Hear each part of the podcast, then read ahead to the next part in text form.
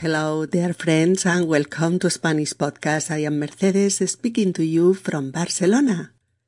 In our 154th episode, Sexist Language, Alejandra and Monse are chatting on the controversial between RAE's academics, the Spanish Royal Academy of the Language, and the promoters of the use of not sexist language guides, controversy that uh, has filled the Spanish newspapers and the network in Spanish, and that we are going to explain in this podcast the most important things. Hola, queridas amigas y queridos amigos. Bienvenidos a Español Podcast. Soy Mercedes y os hablo desde Barcelona en nuestro episodio número 154, Lenguaje sexista, Alejandra y Monse charlan sobre la polémica entre los académicos de la RAE, la Real Academia Española de la Lengua, y los promotores de las guías de uso de un lenguaje no sexista, polémica que ha llenado los periódicos españoles y la red en español y de la que vamos a explicaros en este podcast lo más importante. Episodio número 154. Lenguaje sexista. ¿Es sexista la lengua española? ¿Mm? ¿Quieres saber cómo está el tema? Pues acompáñanos y te enterarás de todos los detalles. Hola, Alejandra, ¿qué haces tan concentrada? Me estoy apuntando unas cuantas ideas para una mesa redonda en la que me han invitado a participar. ¿Así? ¿Ah, ¿Sobre qué? Sobre el sexismo en el lenguaje. Resulta que hay unas guías que dan orientaciones para usar un lenguaje no sexista y la Real Academia Española de la Lengua está en total desacuerdo. Ah, pero nuestro lenguaje, el español, es sexista. Mm, quizás no en sí mismo, pero sí en la manera en que lo usamos. Ah, sí, ahora que lo dices, mira, el otro día me estaban pidiendo mis datos personales para una ficha, y el tipo que lo hacía me pregunta ¿Señora o señorita? Le dije que eso no era importante para el puesto de trabajo que yo estaba solicitando, y él se empeñó en que era un dato que había que rellenar. Al final le dije que se podía confitar el impreso y que ya no me interesaba un trabajo en el que había que saber si yo era una señora o una señorita. ¡Qué impertinencia, por favor! Nunca he oído que le pregunten a un hombre si es señor o señorito en ninguna situación. Pero esto de las guías va más allá. Casi todas proponen dejar de usar el masculino genérico para referirse a un grupo de personas de ambos sexos. ¿Qué es eso del masculino genérico? Pues decir nosotros para referirse a nosotros y nosotras. O los alumnos por alumnos y alumnas. O el papel del hombre en la historia para referirse al papel de las personas, hombres y mujeres, en la historia. Eh, o el término hombres, que denota por igual a un conjunto de varones o a todos los seres humanos de la Tierra. O los políticos, que engloba a todos los profesionales de la política, hombres y mujeres. En fin, hay multitud de ejemplos en los que se usa ese masculino genérico, ¿Qué borra de un plumazo eh, la presencia de las mujeres en el lenguaje. Ya, Alejandra, pero, pero eso viene de antiguo, ¿no? En los momentos en los que se estableció, seguro que respondió al mandato de la sociedad patriarcal, pero en estos momentos mm, sería muy difícil, ¿no? Hablar sin ese genérico. Ah, no en todos los casos, pero pero sí en muchos, Monse. Mientras tomaba mis notas, he encontrado un fragmento de la introducción de un discurso de la Constitución de la República eh, Bolivariana de Venezuela, en el que se evita el masculino genérico y se desdoblan todos los nombres. Escucha, escucha, que te lo leo.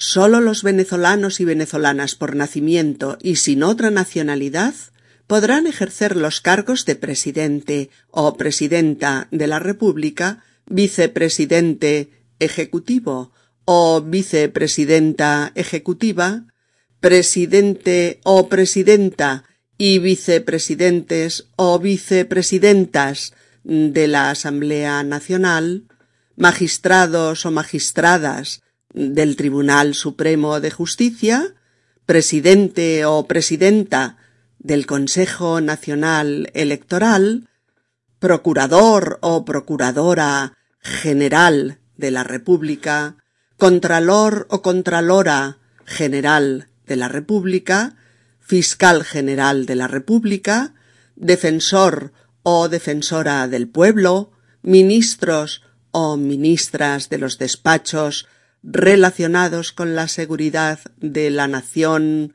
finanzas, energía, minas y educación, gobernadores o gobernadoras y alcaldes o alcaldesas de los estados y municipios fronterizos o de aquellos contemplados en la Ley Orgánica de la Fuerza Armada Nacional. Y continúa. Como ves, Monse, el efecto final es muy rebuscado, muy, muy artificial, muy... Sí, y una pérdida de tiempo enorme, ¿no? Ese es el punto, ese es el punto, que el lenguaje se rige por una economía que busca la máxima comunicación con el mínimo gasto lingüístico. Y sin embargo esta manera de decir las cosas, en fin, se hace más larga que un día sin pan. De acuerdo, todo esto es verdad, pero también lo es que los académicos de la Real Academia Española parecen una tribu de trogloditas que viven aún en las cavernas. no exageres, Monse. Es verdad que son un poco reacios a algunos cambios, pero la mayoría de los académicos de la RAE son magníficos escritores, o renombrados lingüistas, o expertos en comunicación y lenguaje, o excelentes filólogos, en fin, gente preparada, con una gran formación en el campo de las letras y el lenguaje. No lo dudo, pero siempre van a remolque de los cambios sociales y lingüísticos.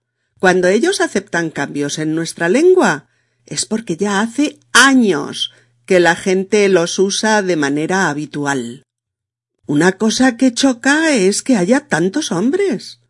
¿Acaso no hay magníficas escritoras, lingüistas o expertas en comunicación y lenguaje entre las mujeres? Porque hay bien poquitas en la RAE, y me gustaría saber por qué. Lo que dices es cierto. Pero volviendo a nuestro tema, hay que diferenciar entre la gramática, que es la que es, y los usos que las personas hacemos del lenguaje. Y, sí, hay muchos de esos usos de contenidos claramente sexista. Sí, sin ir más lejos, algunos refranes son la cosa más machista que me he tirado a la cara. Mira, te voy a leer una nota con la que te vas a reír mucho. Te voy a leer un listado de palabras que tienen significados diversos en masculino, pero solo uno cuando se usan en femenino. ¿Mm? A ver, a ver. Mira. zorro es un animal. O es el espadachín justiciero interpretado por Antonio Banderas. O referido a un hombre significa listo, astuto. Pero zorra. sí, sí, puta. Ese es el sentido de llamarle zorra a una mujer. Exacto, Monse. Sigamos. El perro es el mejor amigo del hombre. Y referido a un hombre quiere decir vago, perezoso. Pero en el caso de una mujer. ya. Una perra es una puta. Eso es. O un aventurero, que es un hombre osado, valiente, amante de la aventura, arriesgado, un hombre de mundo. Sin embargo, una aventurera es una puta. O un hombre público, que es un hombre conocido por sus actividades públicas. Pero una mujer pública es una puta. Cuando se le llama adúltero a un hombre, hay una referencia delimitada a que es infiel a su mujer.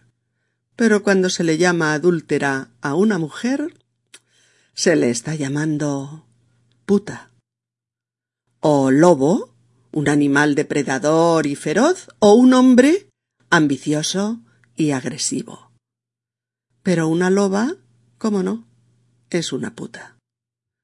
Cualquier, en masculino, es este o aquel, o fulanito o menganito.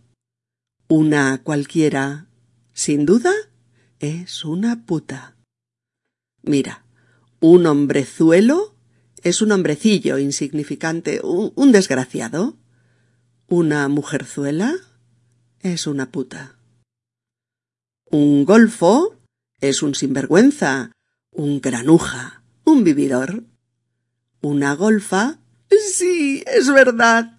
Golfa también significa puta. Oye, estos ejemplos te hacen pensar. Claro, eso es lo que te comentaba, que los usos de una lengua determinada hablan también de la realidad que reflejan. bueno, sería cuestión de que los autores de estas guías no sexistas y los señores académicos se reunieran y trabajasen juntos en hacer evolucionar el lenguaje sin atentar contra su estructura lingüística. Sí, ya. Hmm, se reunirán cuando las ranas críen pelo. Cuando Monse vuelve a casa, ve a Alejandra absorta en un mar de papeles en los que anota cosas, subraya, colorea, etc. Alejandra está totalmente concentrada en lo que hace. Por eso Monse le pregunta ¿Qué haces tan concentrada? ¿Qué haces tan concentrada?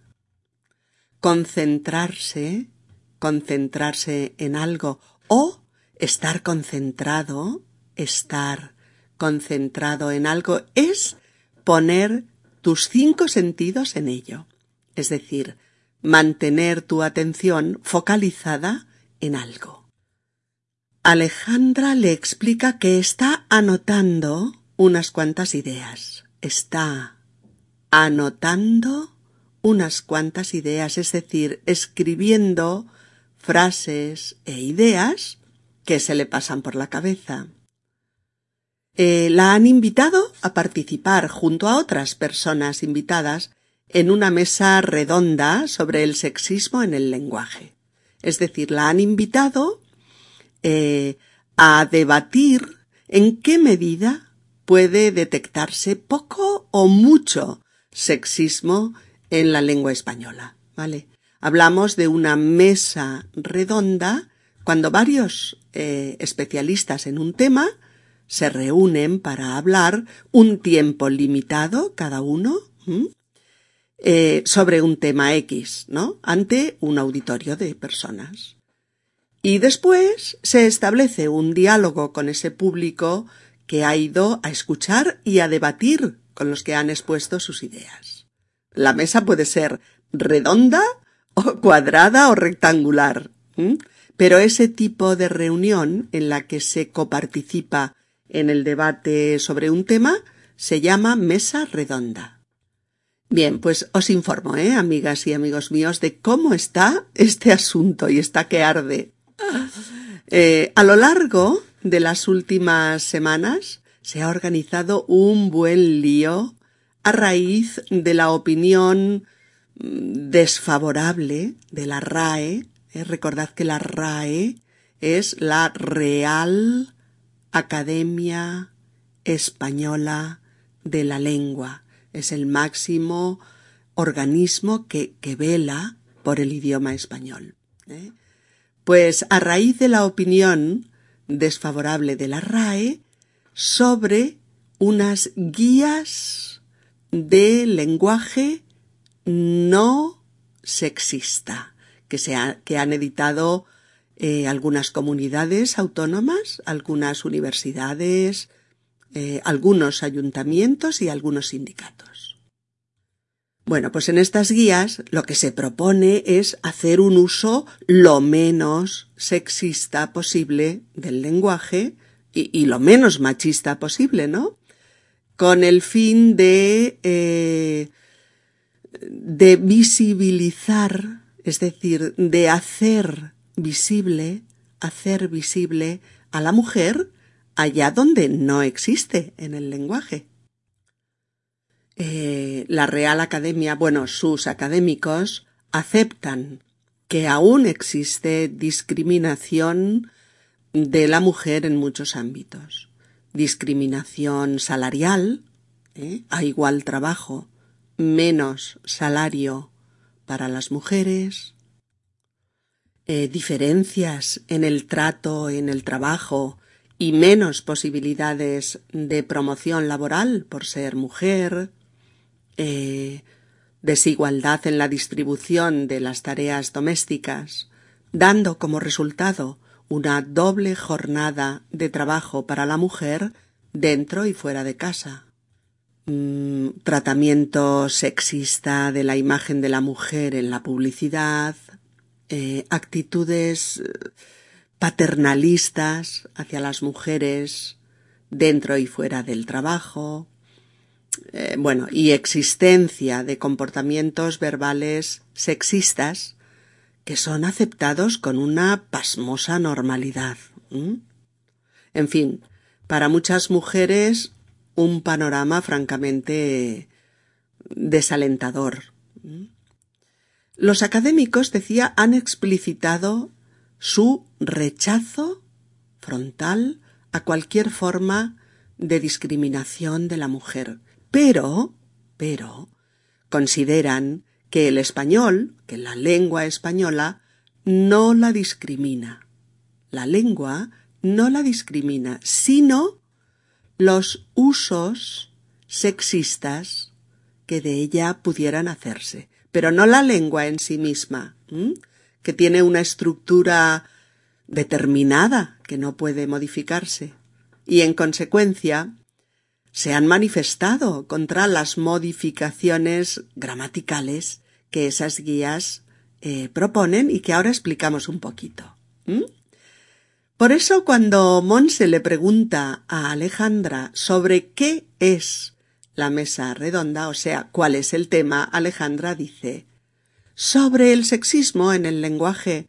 Resulta que hay unas guías que dan eh, orientaciones para usar un lenguaje no sexista.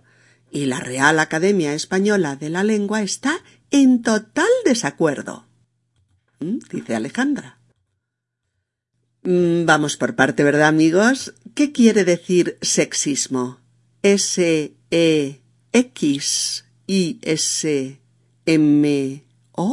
¿Sexismo? ¿Mm? Pues sexismo significa ejercer cualquier tipo de, discriminación sobre alguien por motivos de sexo o por el hecho de considerar eh, un sexo inferior al otro. ¿Vale? Y por lo tanto, un lenguaje sexista, un lenguaje sexista, sería el lenguaje que ejercería esa discriminación al hablar o al escribir, claro. Un lenguaje sexista pues se produciría eh, al contener prejuicios culturales de género, ¿no? Prejuicios machistas, por ejemplo, que menospreciarían eh, pues la, idiosincrasia femenina. A Monse no se le había ocurrido pensar el lenguaje en esos términos y por eso pregunta Ah, pero nuestro lenguaje, el español, es sexista. Ah, pero nuestro lenguaje, el español, es sexista. Y Alejandra, que lleva días, semanas, pensando en este tema, se atreve a decirle a Monse, quizás no en sí mismo, pero sí en la manera en que lo usamos. Alejandra eh, intenta explicarle a Monse que el lenguaje en sí mismo no sería sexista, pero sí lo sería el uso que hacemos del lenguaje. Claro, ese uso sería el que marcaría o no su carácter sexista. Eh, Monse le da la razón y recuerda que hace unos días le pasó una anécdota que demuestra la falta de actualización de algunas instituciones respecto al lenguaje. Monse estaba dando sus datos a personales a una empresa que ofrecía un trabajo y en un momento dado, como si fuera eh, la pregunta fundamental del cuestionario, le, le preguntan Señora, o señorita. ¿Señora o señorita? Claro, Monse se quedó pasmada, pasmada, en un trabajo, para tres meses, con un sueldo miserable, y para el que te piden que seas un Einstein, resulta que te preguntan si eres señora o señorita. Mirad, en español, hasta hace años, las señoras eran mujeres casadas y las señoritas solteras, no casadas. En otros tiempos, para según quién, era importantísimo que definieras este estatus. A ver, no confundamos, ¿eh? Puede ser normal, tanto en hombres como en mujeres, poner en una ficha de datos, pues, si estás soltero o soltera, o casado o casada, claro. Pero con ese lenguaje, soltero o casado, ¿no? No con ese anacronismo que huele a naftalina, ¿no? Y que te encasilla en señoras o en señoritas. Monse no se cortó ni un pelo, ¿eh? Le dijo a aquel señor que ese dato no era importante para el puesto de trabajo que estaba solicitando. Pero él se empeñó en que había que ponerlo. Y Monse le mandó a freír espárragos y le dijo que podía confitarse el impreso. Cuando le dices a alguien que se confite algo, le dices que se lo puede comer con patatas. o sea, que haga con eso lo que quiera, que a ti te importa un bledo lo que haga con el impreso. Bueno, pero además es que claro, si de especificar en temas personales se tratara, pues habría que explicar si estás casada, o soltera, o separada, o divorciada, o embarazada, o intentando quedarse embarazada, eh, heterosexual, lesbiana, viviendo en pareja, con pareja estable, con parejas esporádicas, viviendo en casa con los padres, viviendo en un piso con amigas, eh, nifómana, adicta al sexo, en terapia psicoanalítica porque no se enamora. es broma, ¿eh? Ya lo veis. Como si la definición del estatus de una mujer fuera exclusivamente señora o señorita. Bueno, es broma, pero es verdad. En fin, Alejandra no da crédito. Por eso dice, ¡qué impertinencia! ¡Qué impertinencia! Una impertinencia I-M-P-E-R-T-I-N-E-N-C-I-A, impertinencia, ¿vale? Una impertinencia es algo indiscreto y algo ofensivo que se dice a alguien. Una impertinencia puede implicar incluso una falta de tacto y de respeto hacia el otro. Alejandra dice que además nunca ha oído que le pregunten a un hombre señor o señorito. Cuando solicita un trabajo, ¿eh que no? No, no, no. Se consideraría pues una burrada, una estupidez y una ofensa, hombre, claro.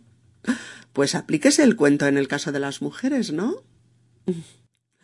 Alejandra eh, vuelve al tema de las guías del lenguaje no sexista y centra el problema con el que los académicos están en franco desacuerdo. Eh, las guías proponen mm, dejar de usar el masculino genérico, o sea, no usarlo, y desdoblar los nombres en sus dos acepciones, masculina y femenina, eh, cuando nos estemos refiriendo a colectivos en los que hay eh, hombres y mujeres. Fijaos, es que esto es muy importante. ¿eh? Yo no sé si vosotros habíais reparado en esto, en este asunto, pero es que en español usamos siempre el masculino para referirnos a colectivos en los que están ambos sexos, tanto si son dos personas, ¿eh? hombre y mujeres, nosotros, o ellos, o los dos, en masculino, ¿eh? ¿Mm? Como si son más. El femenino se usa cuando todo son mujeres, cuando no hay ni un solo hombre, pero si hay uno solo, entonces eh, ya se usa el masculino. Por eso Alejandra empieza a explicarlo eh, con esta frase. Dice, el masculino genérico es decir, nosotros, para referirse a nosotros y a nosotras. O los alumnos para alumnos y alumnas. Eh, el papel del hombre en la historia para referirse al papel de las personas, hombres y mujeres, en la historia. O el término hombres, que denota por igual a un conjunto de varones o a todos los seres humanos de la Tierra. ¿Vale? O los políticos, que engloba a todos los profesionales de la política, hombres y mujeres. En fin, hay multitud de ejemplos en los que se usa ese masculino genérico que desde luego borra de un plumazo la presencia de las mujeres en el lenguaje en estos casos. Eh, efectivamente así es. ¿eh? Hay incontables ejemplos, como es obvio. Por ejemplo, los ciudadanos de este país tal y tal y tal, ¿no? Que es los ciudadanos y las ciudadanas. O los profesores de este colegio, los profesores y las profesoras. O los trabajadores de la fábrica, pa, pa, pa, pa, ¿no? Que es los trabajadores y las trabajadoras. O bien, los científicos han descubierto que sería los científicos y las científicas. O en una asamblea de trabajadores de una empresa dicen todos debemos ir a la huelga. Todos y todas. O cuando decimos los padres de Luis son el padre y la madre. O los abuelos de Pepa son el abuelo y la abuela. En fin. No podemos dar más ejemplos, ¿no? Porque hay incontables casos en los que se usa este masculino genérico en todos aquellos casos en los que están presentes ambos sexos. En esos casos se nombran con el masculino, ¿vale? Incluso en el caso de que haya más mujeres que hombres en esa reunión, e incluso aunque haya muchas mujeres y muy pocos hombres. Claro, se dirá eh, nosotros o todos pensamos que o los aquí presentes hemos decidido que o todos tenemos que votar esta propuesta, etcétera, etcétera, etcétera. Y sí, es cierto, como dice Alejandra, las mujeres están borradas de un plumazo en este tipo de lenguaje, o sea, no presentes, no visibles, eliminadas. Y eso fastidia mucho y duele. Monse, haciendo un esfuerzo de sensatez y de sentido común, dice Ya, Alejandra, pero eso viene de antiguo. En los momentos en los que se estableció, seguro que respondió al mandato de, de la sociedad patriarcal. Pero en estos momentos Eh, sería muy difícil hablar sin ese genérico, ¿no? Y eso también es cierto, sí. No decimos que el origen de ese masculino genérico fuera, cuando se originó, eh, un acto lingüístico inocente. Seguro que no. Pero lleva tanto y tanto tiempo formando parte de la gramática del español que su uso es automático y se nos plantea pues como necesario hablar así, entendiéndonos mediante los códigos que compartimos. Alejandra está básicamente de acuerdo con lo, con lo que dice Monse, aunque puede haber excepciones, ¿no? Y para poner un ejemplo de esto, leo un fragmento de la introducción del discurso de Constitución de la República de Venezuela, que realmente suena muy rebuscado, muy artificial, poco natural, la verdad, y muy Monse la corta para decir sí, y una pérdida enorme de tiempo, ¿no? Sí, y una pérdida enorme de tiempo, ¿no? Una pérdida de tiempo, pérdida, pérdida de tiempo es usar mal el tiempo, perderlo en cosas innecesarias o inútiles, ¿eh? no aprovecharlo bien. Por eso Alejandra dice, ese es el punto. Ese es el punto, que el lenguaje se rige por una economía que busca la máxima comunicación con el mínimo gasto lingüístico. Y sin embargo, esta manera de decir las cosas, eh, desdoblando, se hace más larga que un día sin pan. Y sí, es así, queridas amigas y queridos amigos. Mal que nos pese este masculino omnipresente que ocupa un injusto lugar preeminente sobre el femenino. Mal que nos pese, repito, está incardinado en la estructura base del español y nos permite hablar con mensajes más precisos y más económicos, claro. Nos permite comunicar mejor en menos tiempo. Y al fin y al cabo todos, fijaos, digo todos, mujeres, muchas mujeres incluidas en este todos. Todos nos hemos acostumbrado a imaginarnos a todos y a todas cuando solo oímos todos nosotros pensamos que, claro, o a pensar en los profesores y en las profesoras cuando se habla de los derechos solo de los profesores, o a intentar pensar en hombres y en mujeres cuando se habla del hombre y la historia. vale, sí, de acuerdo, lo pensamos, pero la verdad es que no estamos ahí, ¿eh? No se nombra a la mitad de la población. Pero, ante la imposibilidad lingüística de poder estar, habrá que dedicarse en cuerpo y alma a evitar los usos sexistas del lenguaje, que los hay, los hay a toneladas, y a respetar al máximo la gramática del español que nos permite comunicarnos con precisión, con fluidez y economía. Eh, a Monse le parece que tampoco es cosa de echarles tantas flores ¿eh? a los señores académicos, que ahí en la RAE aún hay mucha tela por cortar, sí, muchas cosas por cambiar, muchos procedimientos que deberían ponerse al día y actualizarse. Y por eso dice, de acuerdo, todo eso es verdad, pero también lo es que los académicos de la Real Academia Española parecen una tribu de trogloditas que viven aún en las cavernas. A Alejandra le parece que Monse está siendo víctima del prejuicio que considera a los académicos de la RAE un colectivo de expertos muy reacios a los cambios.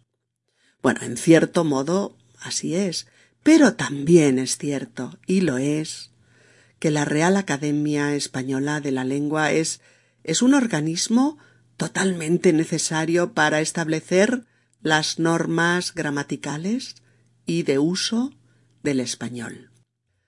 Y no solo eso, es un organismo necesario para velar por la actualización del, diccionario de la Real Academia Española, mm, para estudiar y promover cambios gramaticales o de léxico que la sociedad demanda.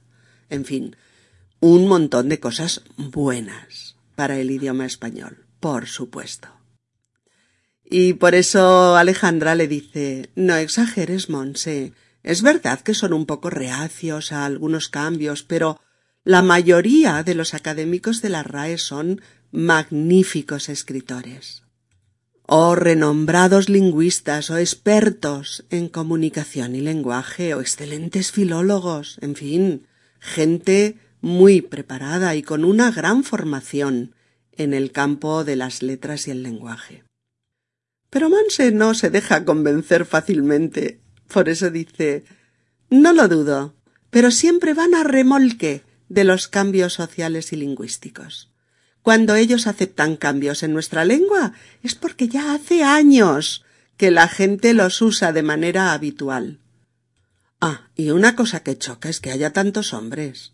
¿Acaso no hay magníficas escritoras, lingüistas o expertas en comunicación y lenguaje entre las mujeres? Porque hay bien poquitas en la RAE, y me gustaría saber por qué. Alejandra admite que un poquito clasista en este sentido eh, sí que lo es, la RAE, pero quiere dejar claro su punto de vista. Lo que dices es cierto, Monse, pero volviendo a nuestro tema, hay que diferenciar entre la gramática, que es la que es, y los usos que las personas hacemos del lenguaje. Y sí, hay muchos de esos usos en los que hay contenidos claramente sexistas. Para ilustrar esta tesis sobre lo sexista que sería el uso que hacemos del lenguaje y no el lenguaje en sí mismo, eh, Alejandra le lee a Monse un listado de palabras que en masculino adoptan diversos significados, pero que en femenino tienen un solo y único significado. Puta. ¿Sabéis lo que significa puta? Pues es una persona que mantiene eh, relaciones sexuales con hombres a cambio de dinero. En español también se las llama prostitutas, eh, mujeres de mala vida, rameras, busconas mm, o fulanas. Bueno, el listado es el siguiente. Lo vamos a decir deprisita, ¿eh? Zorro, astuto. Zorra, puta. Perro, vago. Perra, puta. Aventurero, valiente. Aventurera, puta. Hombre público, hombre conocido. Mujer pública, puta. Adúltero, infiel, adúltera, puta. Lobo, hombre ambicioso, loba, puta. Cualquier. Hombre, este, aquel, una cualquiera, puta. Golfo, granuja. Golfa, puta. Hombrezuelo, hombrecillo.